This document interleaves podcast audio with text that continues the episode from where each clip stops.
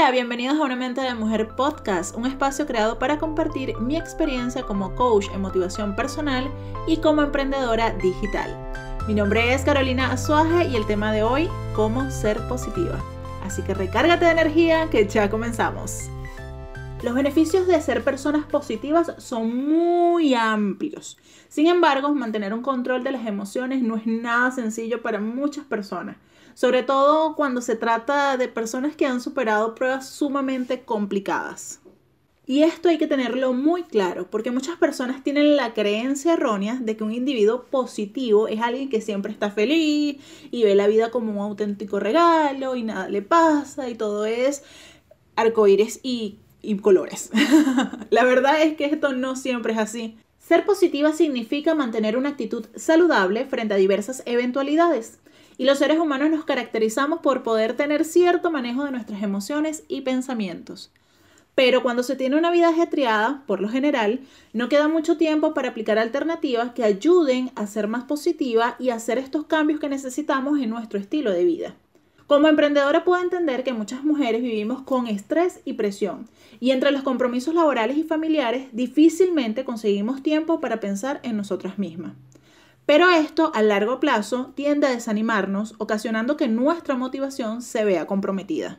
En este podcast quiero compartir contigo cuatro pasos elementales para aprender a ser más positiva y a manejar las emociones para el beneficio propio.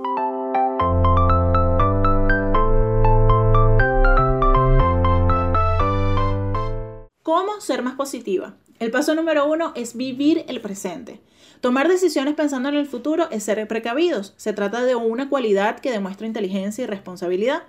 Sin embargo, vivir siempre pensando en el futuro y preocupándose por situaciones que aún no tienen lugar no es nada saludable. Muchas veces esto causa el incremento de los niveles de estrés y los que nos vemos afectados por ello, debemos hacer un esfuerzo por mantenernos conectados al presente, evitando esos pensamientos negativos que pueden llegar a tomar el control. Paso número dos, trabajar la resiliencia. La resiliencia no es un don o un poder especial que tienen algunos individuos y otros no. Se trata de un pensamiento que puede ser aplicado para mejorar a nivel emocional y en diversos ámbitos personales.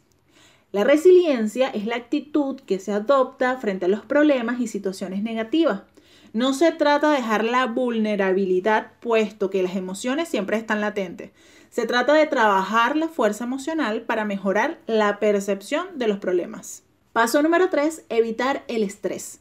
Aunque tu tiempo sea muy reducido, es necesario tomar un respiro de vez en cuando.